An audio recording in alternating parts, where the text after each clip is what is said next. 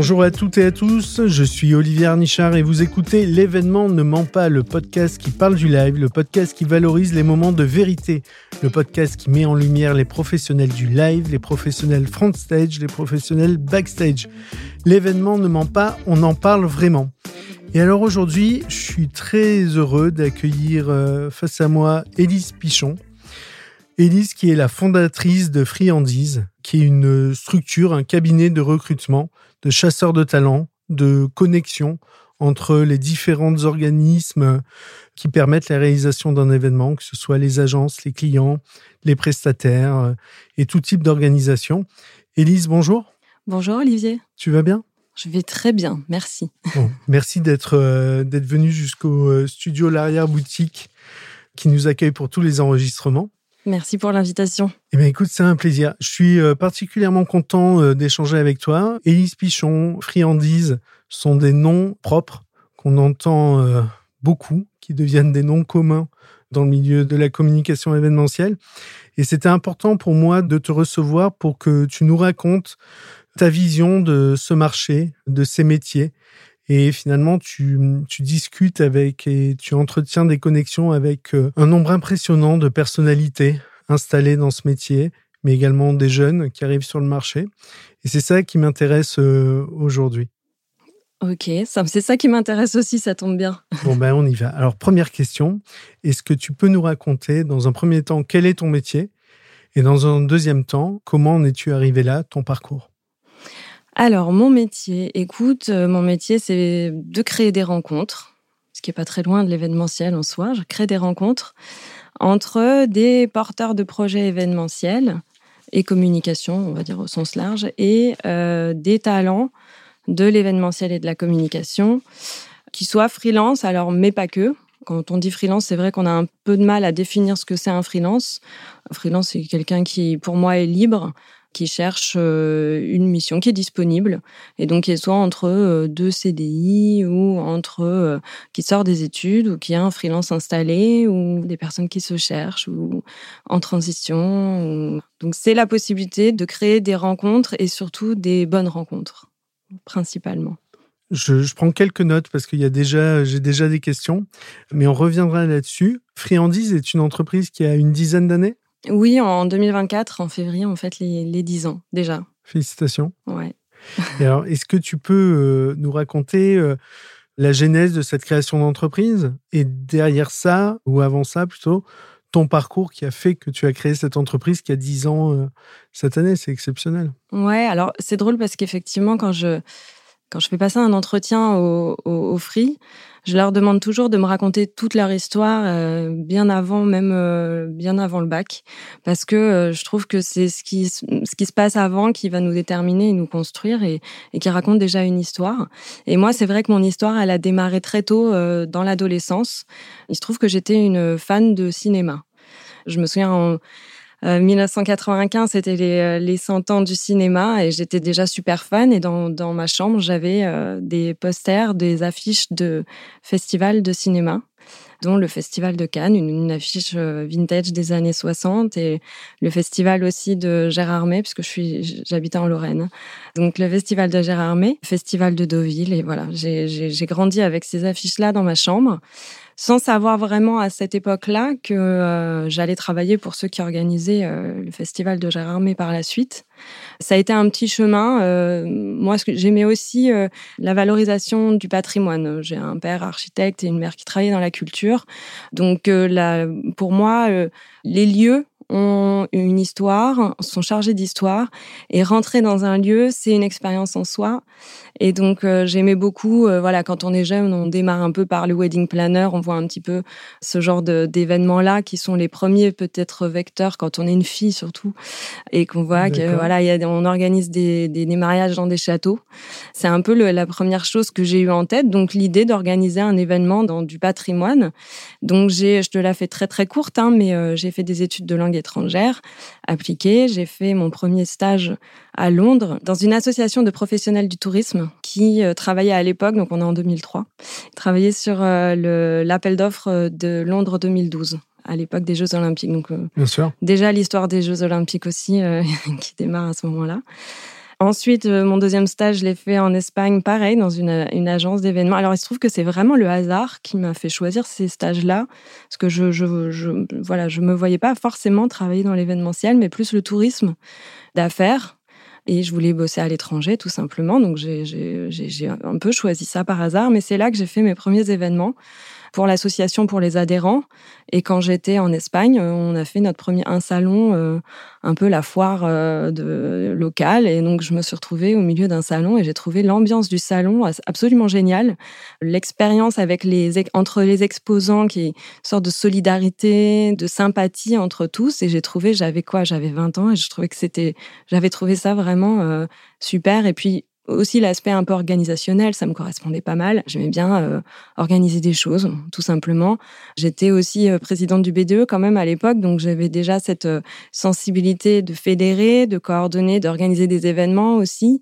Voilà, j'ai même créé à l'époque, on je rappelle qu'on est quand même en, en 2003-2004, mais j'ai créé le premier site internet à l'époque de la fac où on mettait nos photos, donc un peu un peu Facebook hein, avant l'heure, on va pas se mentir. Donc je codais pas, mais j'ai toujours fait du site internet depuis même les années 90, hein, j'ose le dire. Donc euh, j'ai démarré comme ça. Donc déjà, en, essayant de fédérer, j'avais déjà un peu ce truc-là de créer des communautés et de gérer des communautés. Je trouvais que c'était euh, ambiancé, c'était un, beau, euh, c'était une belle valeur et, et, organiser des soirées, faire la fête, essayer de faire en sorte que les gens s'entendent bien et, et, créer des choses ensemble, ça a été la première de mes volontés. Et donc, euh, je termine mes études, je fais un magistère de tourisme d'affaires et là, je, je choisis un stage. Euh, bah, je postule chez Public System Cinéma, là, ceux, qui, ceux, ceux qui ont créé euh, le festival de Deauville. Et malheureusement, ils ont donné mon CV à l'étage du dessous. Enfin, malheureusement ou heureusement. Mais là, je suis rentrée finalement au département du, du maïs, en fait, du voyage. Ça correspondait à mon, à mon cursus, hein, tout bêtement. Et euh, j'ai commencé euh, au réceptif euh, au public système. À l'époque, ils avaient un DMC. Il faut savoir que je ne savais pas où était le 8e arrondissement parce que je venais de ma campagne, donc je ne connaissais pas du tout Paris. Mais par contre, il fallait euh, très rapidement, ça s'apprend. Hein, euh, on sait où sont les différents monuments et quand il faut attirer des, enfin, faire organiser des événements pour les étrangers, ben, on fait le Tour Eiffel, le musée d'Orsay, musée du Louvre. Voilà, mon premier stage, c'était ça, organiser des événements incroyables dans des lieux juste fou, exactement ce que je voulais faire en fait quand j'étais jeune, c'est-à-dire faire rentrer des gens dans des euh, et leur faire vivre des expériences incroyables. Donc ça, c'était fait. Et donc avec le sentiment d'être au bon endroit. Complètement, je crois. Ça a été une des meilleures euh, expériences, je crois, où j'ai été le plus heureuse, vraiment. Et aujourd'hui encore, si je m'imagine peut-être dans quelques années, je me revois bien refaire euh, ce genre de choses au niveau local. Enfin, voilà, j'ai euh, faire la promotion d'une destination à travers l'événementiel. Je trouve que c'est la meilleure des choses. Parce que dans le boulot, c'est le boulot, c'est quand même un peu pénible en règle générale. Donc, quand les gens arrivent sur leur temps de travail et qu'on leur fait vivre des expériences comme ça, je trouve qu'il y a un côté encore encore plus, euh, plus généreux, quoi. Voilà. Donc, donc, voilà, je, je, commence là et puis en fait on est à une époque où on enchaîne les CDD avant d'être recruté en CDI. Donc euh, je fais euh, je, je, fais un peu le bouche-trou, euh, le junior bouche-trou un peu dans tous les départements. Donc je remplace ma boss quand elle part en congé maternité. Ensuite il y a une autre activité côté voyage. du coup je prends un poste là. Ensuite je prends un poste au corpo avec Agathe Belser à l'époque et je me retrouve à faire des, des conventions. Donc j'ai abordé plein de problématiques euh, déjà euh, dès le début avec des événements en France et à l'étranger sur différentes typologies. Euh, dès le départ, j'ai fait du luxe, j'ai fait de l'automobile, de la banque, j'ai fait Philips, donc il m'a fait découvrir beaucoup, beaucoup de, de typologies d'événements et faire rencontrer déjà beaucoup de gens. En fait, à chaque département, je rencontrais des nouvelles personnes, des nouveaux freelances. J'adorais ça, rencontrer des nouvelles, des, des, nouvelles personnalités. Époque au public système. Hein. Toujours au public. Ensuite, j'intègre les équipes de Michel Rivet, qui est aujourd'hui euh, chez MoMA Event.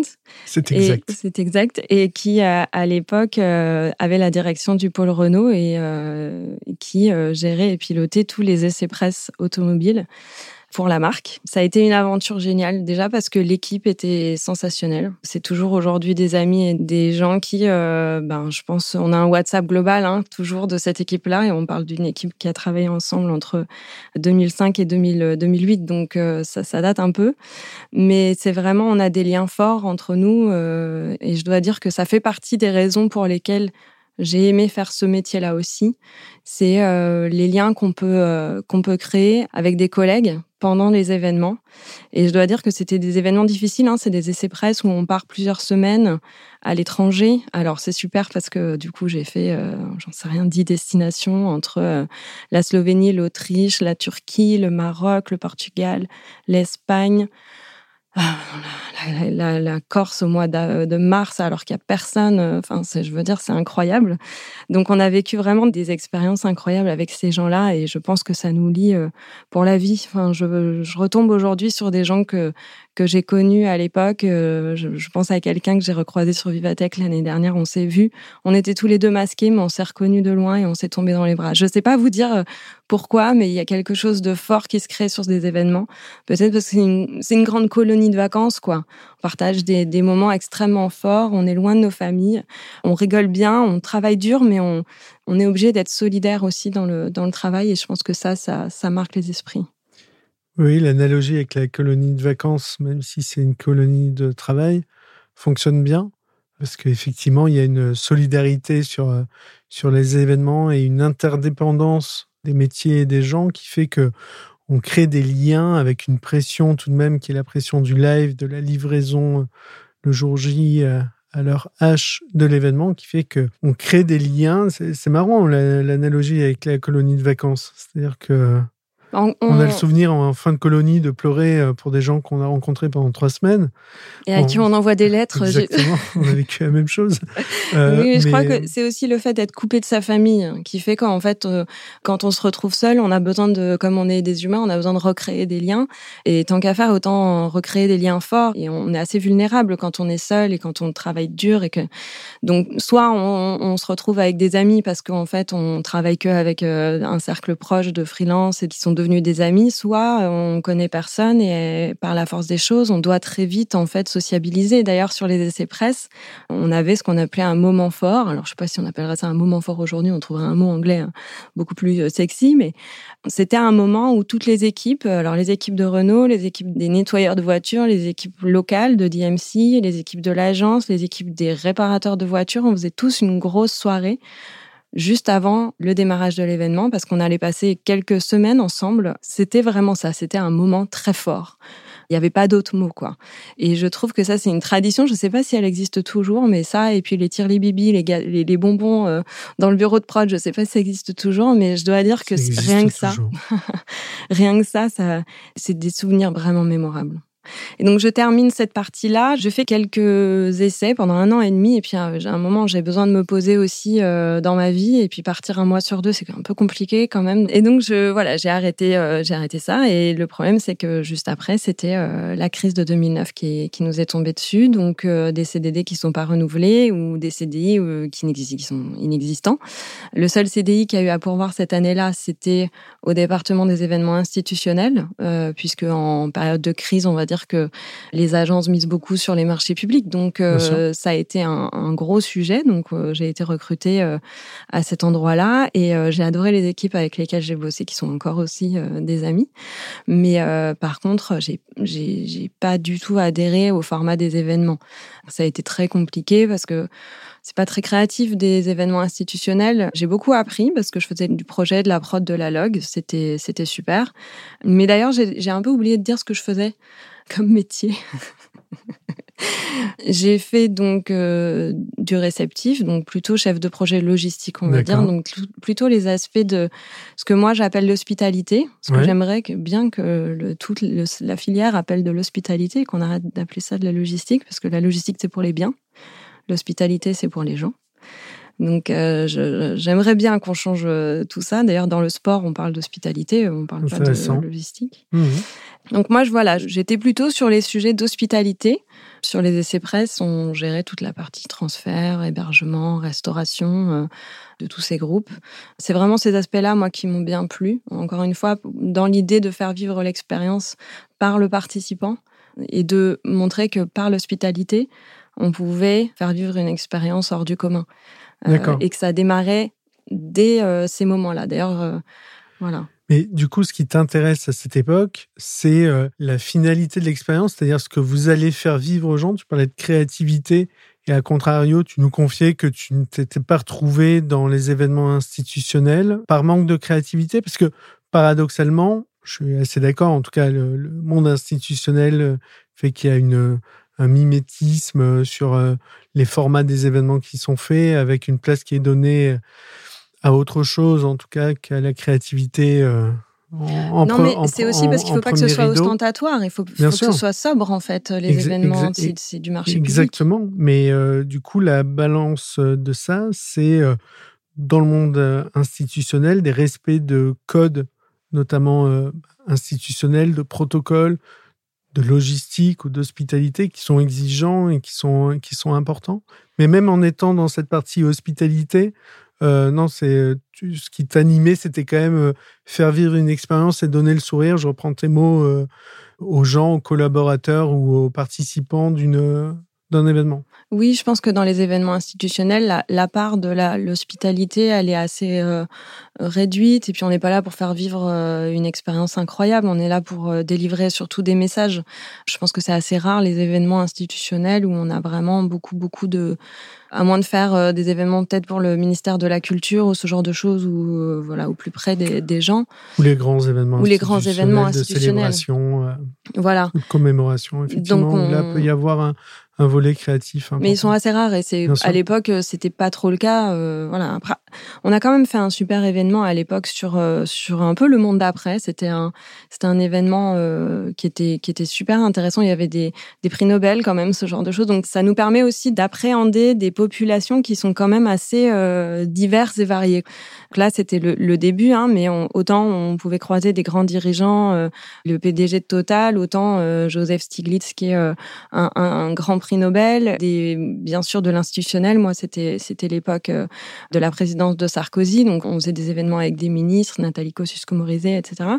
Donc on, a vraiment euh, l'opportunité, surtout en hospitalité, parce qu'il faut les traiter. Ils ont des différences de traitement. Euh, tu parlais de protocole. Dans le luxe, c'est encore autre chose. Voilà. Donc ça, c'est les journalistes. J'en parle même pas. À l'époque, il y avait les blogueurs. Alors aujourd'hui, on appellerait ça les influenceurs, mais il y a eu l'apparition des blogueurs. Donc à chaque fois, c'était une différence de traitement. Et ça, c'est vrai que ça, cette partie-là était intéressante et en tout cas assez formatrice. Mais au bout d'un moment, très clairement, je me suis un peu ennuyée. D'accord. Et j'ai eu, je te la fais très très courte, hein, mais j'ai eu une sorte d'épiphanie une nuit où euh, je me suis dit que il fallait que je reprenne ma liberté et que euh, CDI c'était finalement peut-être pas le Graal pour moi, pour moi parce que euh, voilà peut-être un esprit un peu créatif, peut-être euh, la volonté de, bouger, de voyager. Je voulais faire le festival de Cannes. Moi, je, crois que je l'avais toujours en tête en fait cette idée-là, et euh, je l'avais pas encore fait. Et là, c'était mal barré là où j'étais. Donc il fallait que je retrouve un peu cette liberté qui me manquait. Et j'avais plein d'amis qui étaient intermittents du spectacle à l'époque, mmh. puisque les Free étaient, avaient ce statut-là, même en logistique. Et je me suis dit, mais pourquoi pas en fait? Pourquoi pas. Donc là, on est en 2010. C'est juste après la crise euh, et, juste au moment où l'auto-entreprise, la micro-entreprise est lancée mmh. par le gouvernement. Donc où euh, devenir freelance, c'est quelque chose de beaucoup plus, en tout cas de simplifié. Mais quand même, je démarre par l'intermittence du spectacle. Je fais mes heures. je vais me cacher. en fait, j'ai démarré tout de suite en free. Enfin, je veux dire, j'avais un réseau, j'avais la chance d'avoir, de par toutes les expériences que j'avais eues euh, précédemment, j'ai rencontré énormément de freelance puisque j'ai à chaque fois j'ai changé de département et à chaque fois, chaque département avait ses free. Et donc, en fait, quand je me suis lancée, j'ai envoyé un mail à tous les free que je connaissais. Et euh, le lendemain, j'avais une mission. Ma première mission, c'était chez Publicis. Après, c'était, euh, j'ai enchaîné avec une, une, autre petite agence. Et puis, ça a été hyper vite. Et puis, trois mois après, j'ai fait le festival de Cannes pour L'Oréal. Donc voilà. Génial. Ouais. Et alors? Et alors, euh, c'était incroyable. c'était incroyable. C'était en logistique. Donc, on accueillait les journalistes, comme pour Renault sur les essais presse. Là, on accueillait les journalistes qui allaient rencontrer les égéries L'Oréal, qui est partenaire officiel euh, du Festival de Cannes. Euh, donc, c'était incroyable de rencontrer, en fait, d'être dans le lobby du Martinez tous les soirs, juste avant la montée des marches. C'est bah, c'est un festival, quoi. Enfin, mm. je veux dire, on croise euh, Woody Allen, on, on croise Belmondo. Enfin, quand on est passionné de cinéma comme moi, c'est juste incroyable. Même si ça change rien à ta vie. En vrai, ça ne change rien à ta vie, le fait que tu aies croisé ces gens-là. Mais c'est juste l'enfant qui avait l'affiche du Festival de Cannes dans sa chambre adolescente qui, qui, qui coche quelque chose. Vous voyez? C'est juste ça, ça change pas ta vie. C'est clair qu'avoir vu une star en vrai, ça change rien, à part que tu peux le raconter dans un podcast dix ans après. Mais par contre, ça, ça, voilà, il y a une sorte de achievement en anglais, tu vois, un truc, ça s'est fait, quoi. Ça s'est fait. Et donc, euh, c'était le début. Et ensuite. L'accomplissement euh, d'un rêve d'enfant. Exactement. Et ensuite, voilà, j'enchaîne avec. Euh, bah, je l'ai fait trois fois, trois années de suite pour, pour l'agence ADR. ensuite, j'ai refait des essais et j'ai organise. Enfin, je suis partie à l'étranger pas mal. Du coup, j'ai fait un événement à Bangkok euh, pour Accor. Là aussi, rencontre, enfin, voir en vrai Sébastien Mazin euh, faire une keynote. Euh, je ne sais pas si vous en avez déjà regardé, mais je vous invite fortement à regarder ses keynotes. C'est très inspirant et le voir en vrai avec ses équipes qui l'applaudissaient. Enfin, qui, enfin, j'ai trouvé cette ce, ce, moment incroyable aussi. Sauf que j'étais enceinte de mon deuxième, donc euh, j'ai vécu cet événement de façon un peu particulière aussi. Voilà, c'est en fait le privé, le pro se mélange quand on est dans, quand on fait ce métier-là. Moi, comme je te dis, euh, mes amis, c'est c'est ceux que j'ai rencontrés en stage au Public System, c'est toujours mes amis aujourd'hui. Donc, euh, il y a vraiment quelque chose qui se crée de fondamental, en tout cas dans ces métiers. Oui, oui, c'est des relations euh, vraies où on se livre euh, complètement par nécessité.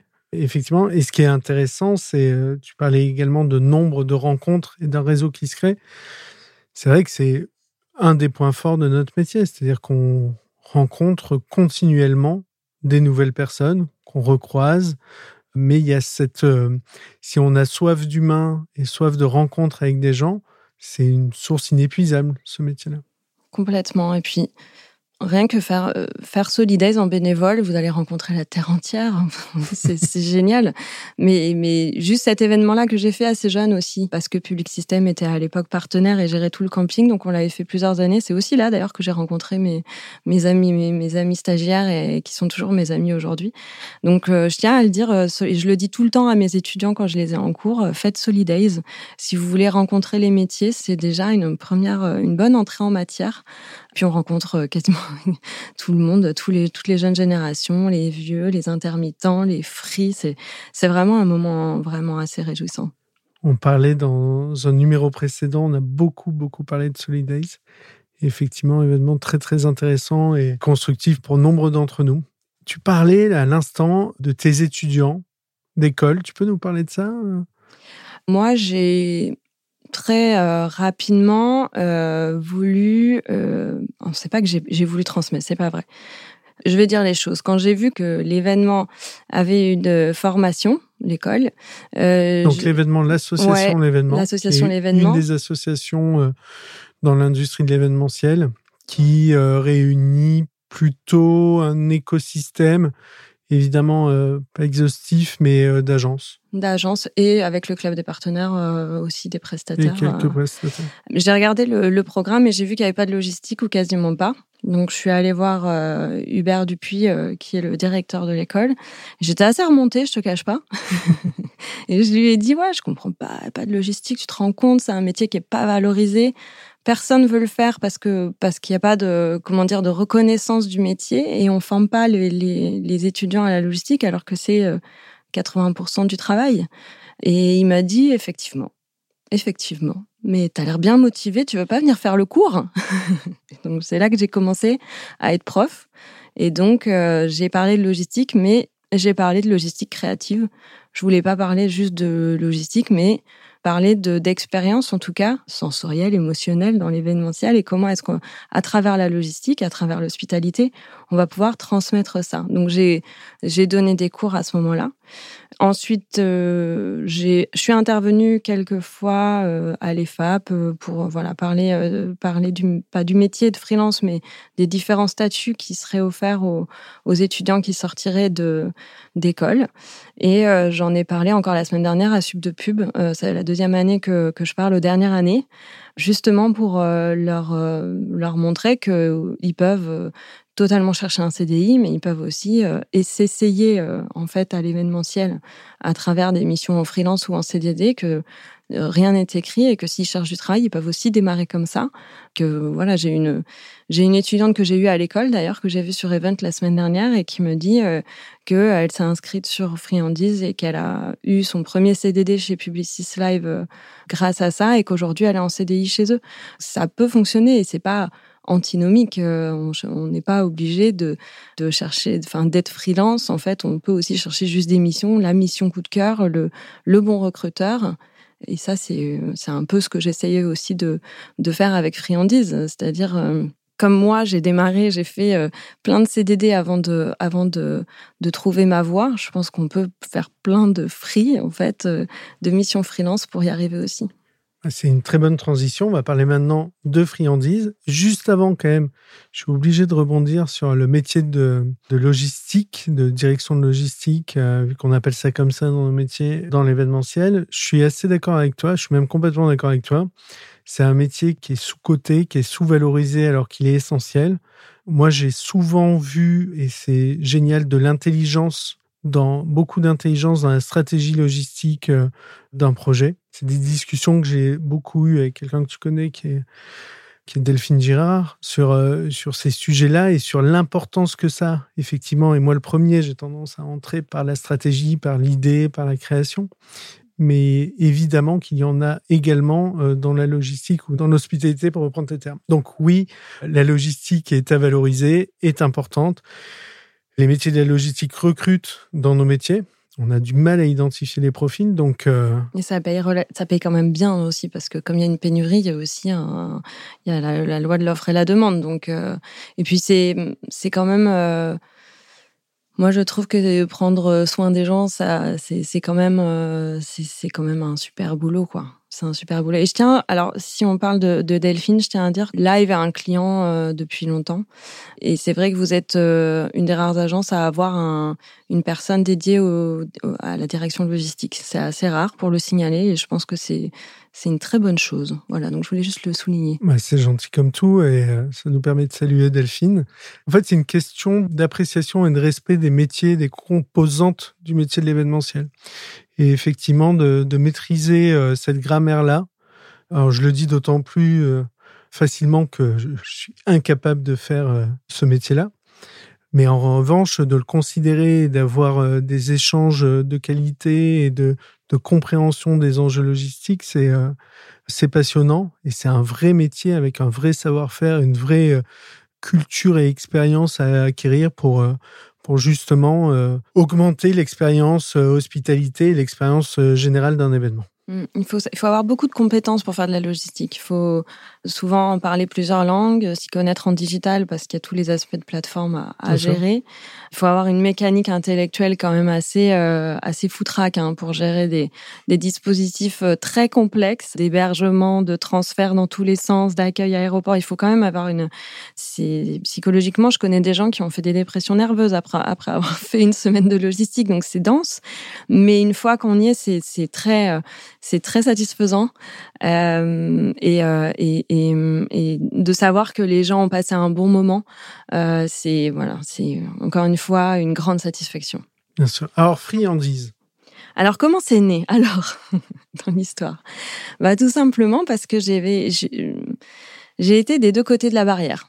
J'ai été en agence, j'ai été en freelance et j'ai vu qu'il y avait euh, aucun intermédiaire, aucune passerelle entre les deux que quand on était une agence, on prenait le premier freelance disponible parce qu'il était disponible, et puis tant pis s'il n'était pas à mon tarif, puis tant pis s'il n'avait pas vraiment la compétence que je recherchais. Et euh, côté freelance, on prenait la première mission qui tombait parce qu'on a besoin de manger, quoi. Donc aucune, euh, voilà, pas vraiment de cohérence dans les choix euh, de recrutement et de, de, de postes et de missions. Donc, euh, je me suis dit que j'allais faire un site, encore une fois, parce que j'en décide comme j'en ai fait plein. Et en logistique, on en fait beaucoup, des bases de données de gens avec des formulaires à remplir. Je me suis dit, je vais faire une base de données de freelance avec un formulaire à remplir et, euh, et puis des dispos, un, calendrier de dispo. Et je lance l'idée euh, comme ça en 2000, donc 2014. Et je lance surtout au départ une page Facebook. On parle de Facebook à, cette période-là et une sorte de communauté, un collectif de freelance. Et puis je commence à aller voir les clients en leur disant que je peux les aider à trouver des freelances. Alors au début, euh, j'ai plutôt euh, fait face à, à, des gens qui me disaient qu'il était hors de question qu'ils investissent en tout cas dans un intermédiaire. Et puis très rapidement, c'est vrai que euh, ben les réseaux étant ce qu'ils sont, euh, quand on arrive au bout de son réseau, on n'a plus personne, euh, plus personne à appeler. Ben on m'appelait moi en fait. Et puis surtout les freelances me recommandaient, ce qui était une une aubaine. C'était euh, les freelances ont été vraiment mes, mes, meilleurs ambassadeurs et m'ont permis de me développer et de me faire connaître aujourd'hui. Ça a été assez assez organique, on va dire. le réseau a grossi petit à petit pour devenir aujourd'hui un réseau de plus de 4000 freelances. Euh, des freelances qui, euh, qui viennent un peu de, de partout aujourd'hui. J'ai pas des freelances que d'agences, même si au début mes clients étaient principalement des agences. Avec le temps, j'ai essayé euh, de d'élargir un petit peu le spectre euh, des, des clients et surtout des missions que je voulais offrir aux freelances. Parce qu'une fois que je suis sortie du monde des agences, je me suis rendu compte que des événements, il y en avait plein d'autres. Et on a un peu des œillères quand on vit dans, le, dans la bulle de, des agences. Et il y a beaucoup d'autres opportunités. Est-ce que c'est des agences ou d'une agence? Peut-être d'une agence, des grosses agences, j'ai envie de dire. Peut-être. Mais non, mais même, des, quand on est dans les petites. On est dans son quotidien. Ouais. On considère les événements qu'on doit. Euh, en fait, il y a, y a, un marché tellement euh, éclaté qu'effectivement, avoir une vue d'ensemble euh, du marché est quasi impossible. Je le vois pas comme un reproche, plus comme un, comme un état de fait de, effectivement, euh, une, une agence, quelle qu'elle soit, s'occupe de ces événements, c'est déjà pas mal, sans pouvoir, sans avoir la conscience, alors un peu sur les concurrents proches, sur les industries euh, cibles, mais sinon ne peut pas considérer le tout. Je trouve intéressant de s'en rendre compte de ça. Et effectivement, quand on peut prendre un petit peu de recul et de voir ce qu'il y a. Oui, et puis il y a l'événement corpo, mais il y a aussi l'événementiel grand public, l'événementiel de luxe, l'événementiel sportif, l'événementiel culturel. Et en fait, tout d'un coup, je me suis dit, ah là, ça, ça m'intéresse parce qu'on peut, il y a plein de marchés à aller conquérir.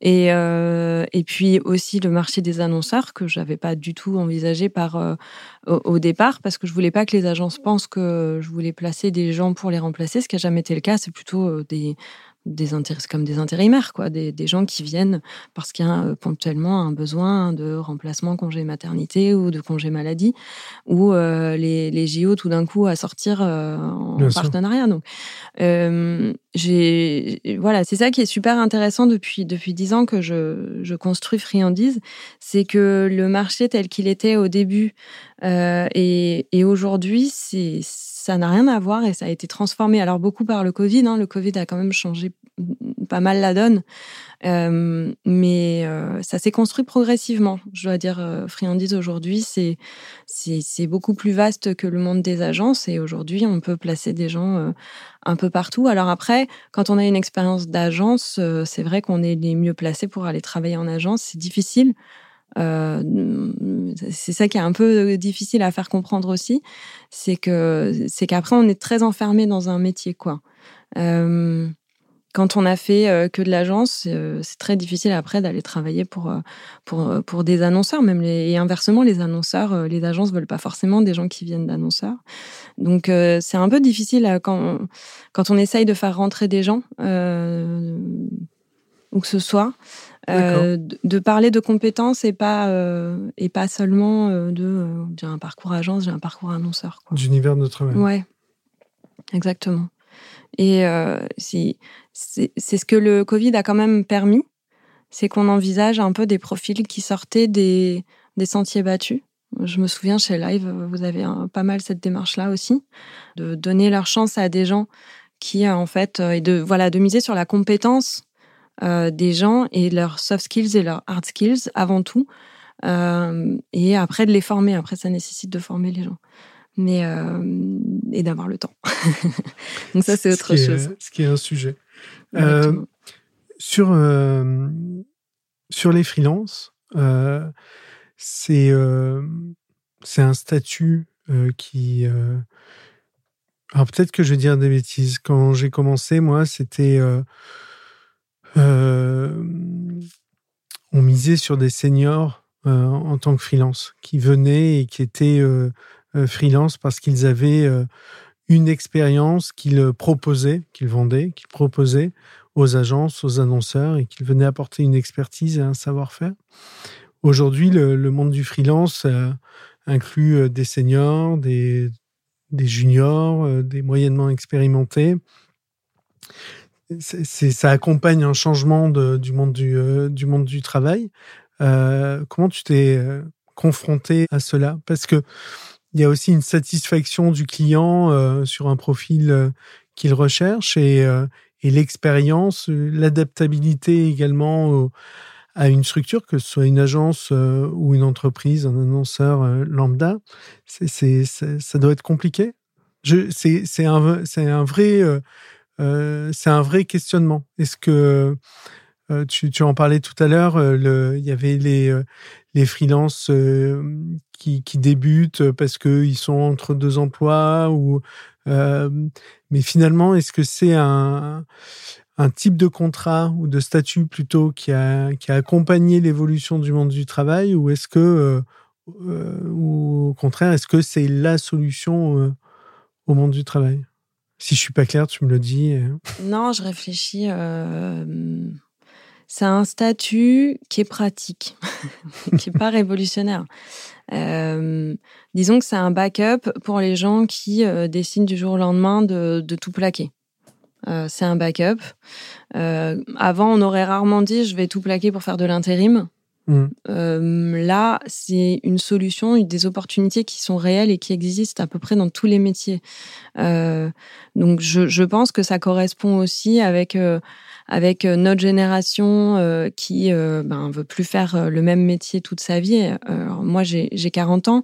Je pense que nous, on se projetait sur des 2-3 ans et que les jeunes générations, c'est vrai que c'est encore plus raccourci.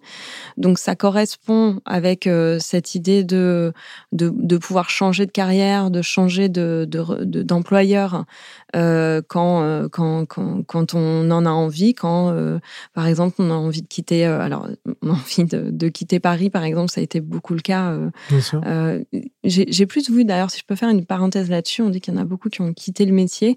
Moi, j'ai vu beaucoup de frics quitter Paris. Et donc, avec les difficultés que ça comporte après de, de, les faire travailler et eux pour eux de travailler.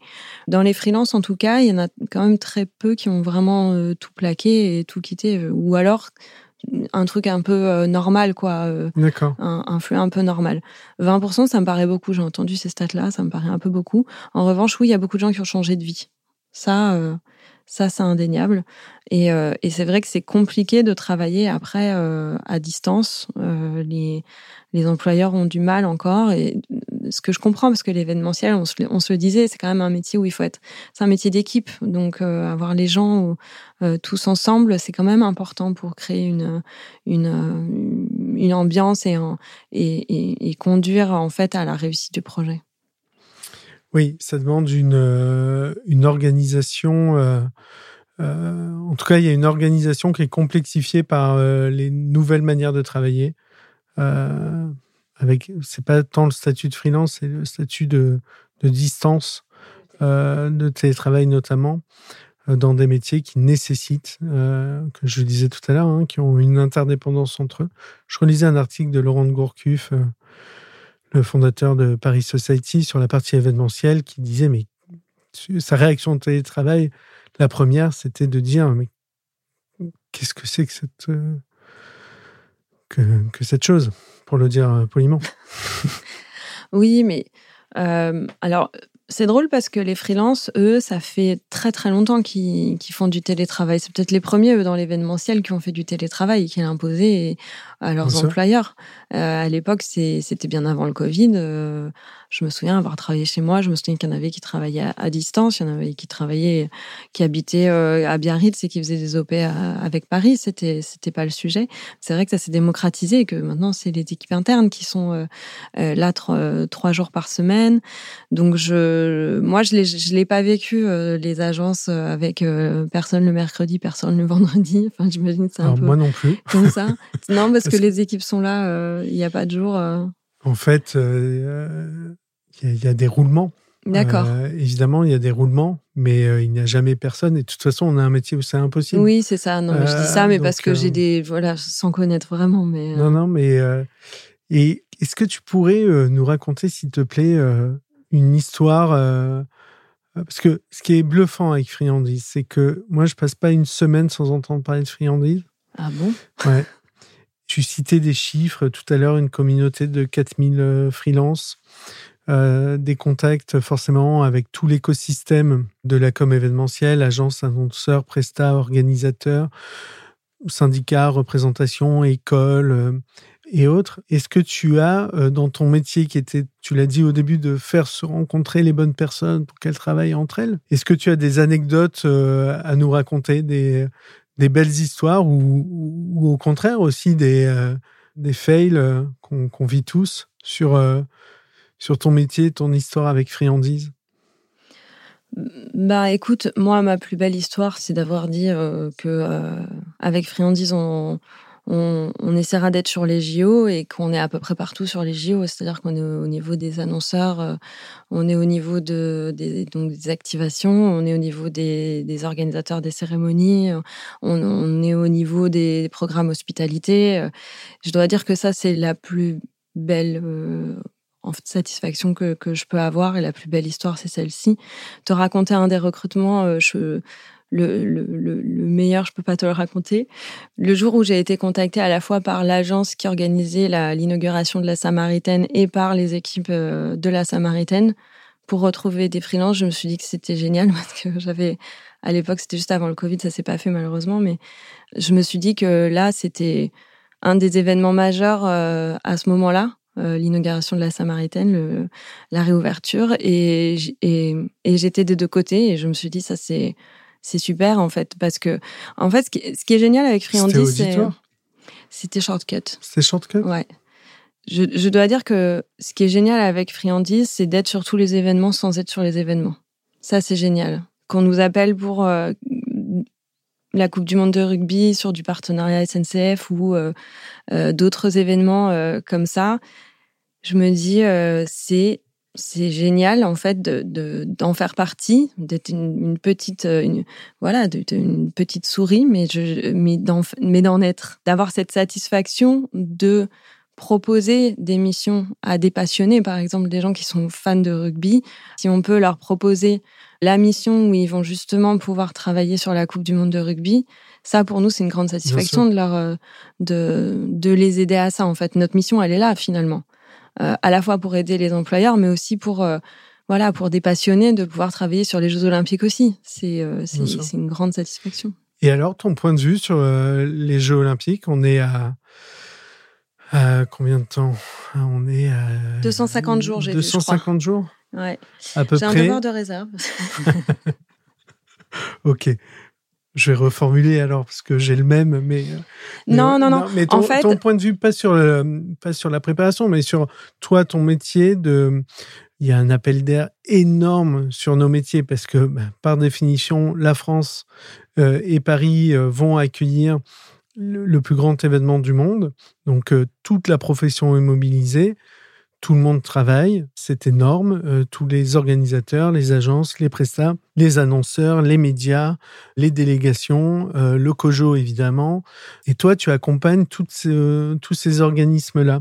Juste, je te demande pas ton avis sur euh, ce que vont être les JO, mais sur la pression de l'emploi que nous vivons actuellement, parce que c'est une forme de bulle, c'est exceptionnel, mais, mais c'est un sujet. Alors, comme euh, on, se disait tout à l'heure qu'on connaît pas tout, qu'on est dans, dans notre bulle et qu'on on pense que tous les freelances euh, dans l'événementiel euh, sont dans notre, enfin voilà, dans notre giron des agences et des annonceurs ceux qui sont le plus bookés aujourd'hui, c'est les freelances de l'événementiel sportif, qui sont vraiment très très très, euh, euh, enfin qui sont contactés euh, et qui sont bookés très très tôt. on est nous très sollicités dans l'événementiel corpo, on va dire sur les cérémonies, puisqu'en fait les organisateurs des cérémonies étant des agences, en fait ils vont chercher dans leur réseau. donc les freelances, on va dire corpo pour pour dire le freelance de l'événementiel de marque eux sont très sollicités sur les cérémonies, euh, mais pas tant que ça sur le reste. Un peu sur les activations auprès des annonceurs. Et encore, c'est les freelances d'annonceurs qui vont bosser pour les annonceurs, pas les freelances d'agence, a priori. à quelques rares exceptions quand même. Mais euh, nous, on essaie de placer principalement des gens qui sortent de l'annonceur et qui sont pas euh, dans la communauté des, des freelances des agences, en tout cas pas dans leur pool. mais je m'inquiète pas trop. Je pense qu'on va y arriver, que ça va super bien se passer. Je suis plutôt hyper optimiste. Je pense qu'on s'en fait un, toute une histoire. La Coupe du Monde de rugby, on peut pas dire que ça a non plus chamboulé euh, d'un point de vue du planning, euh, le, les, voilà, les plannings freelance. Bon, c'est sûr que pour les cérémonies, ça risque d'être un peu compliqué. Il y a 1500 freelances qui sont recrutés, mais peut-être sur des périodes courtes. Donc voilà. Euh, je pense qu'il y a aussi beaucoup d'événements qui ne vont pas se faire sur la même période, donc euh, pour les pour des raisons justement de planning euh, et d'occupation de la ville de Paris à cette période-là. Communicant. Okay. Vase communicant. Euh, je m'inquiète pas trop. Je pense que ça va se passer. Je pense qu'après il va y avoir un gros appel d'air en revanche. Euh, donc on va voir un petit peu comment ça va se passer. Mais est-ce que en fin d'année il va pas y avoir beaucoup d'événements aussi de rattrapage euh, qu'on n'aura pas pu faire euh, sur les, on va dire les six mois précédents peut-être? Donc une grosse fin d'année. Et euh, mais 2025 c'est un peu l'inconnu. C'est un peu l'inconnu. Euh, que vont faire tous ceux qui ont quitté les agences euh, pour aller faire les JO et euh, qui vont chercher du boulot après tous en même temps? Est-ce qu'il va pas, est-ce que le rapport de force va pas être inversé entre les agences et les et, euh, et les, et les candidats qui avaient euh, qui avaient des prétentions salariales et mmh. voilà c'est un c'est un vrai une vraie question qu'on peut se poser sérieusement. Et et nous on se réjouit parce que on voit que le métier se professionnalise beaucoup chez l'annonceur, chez les prestats, partout. Euh, en agence bien sûr, mais ça se professionnalise partout, ce qui fait qu'on a besoin de gens partout. Donc je suis assez optimiste aussi quand même en me disant que en 2025, euh, on, on, va pouvoir élargir un petit peu aussi nous euh, nos clients et proposer des profils plus qualifiés peut-être chez l'annonceur, ça rendra service aux agences aussi, euh, d'avoir des, des gens qui voilà qui savent de quoi ils parlent et pas seulement des gens qui font de la com, mais des gens qui sont spécialisés dans nos métiers euh, pour avoir de vrais bons interlocuteurs euh, en face. Top, je partage ta vision optimiste et on arrive sur la fin de, de l'épisode. Élise, juste deux dernières questions si tu me le permets effectivement, tu, es, tu parles à beaucoup de freelance et notamment à des jeunes. Tu as enseigné ou tu enseignes parfois encore avec euh, dans des écoles. Un conseil générique à donner à, un jeune qui veut se lancer dans l'événementiel? C'est de ne pas être trop gourmand quand il se lance et s'il se lance en freelance.